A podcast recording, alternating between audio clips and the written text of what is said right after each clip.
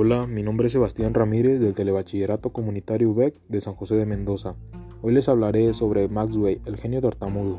Es interesante el tema porque él demostró la interpretación de la reducción de un problema de dimensiones titánicas, tan solo con cuatro ecuaciones matemáticas. Me pareció curioso que se consideró un genio por la demostración que dio con sus ecuaciones para dar palabra que la electricidad y el magnetismo, al igual que la luz, son efectos originados por por algo común. Para concluir, pienso que Maxwell fue una persona muy inteligente que tan solo con algunas ecuaciones desarrolló la finalización de un problema. Muchas gracias por su atención. Les invito a seguirme a mi canal Curiosidades, Avances en la Ciencia y Tecnología.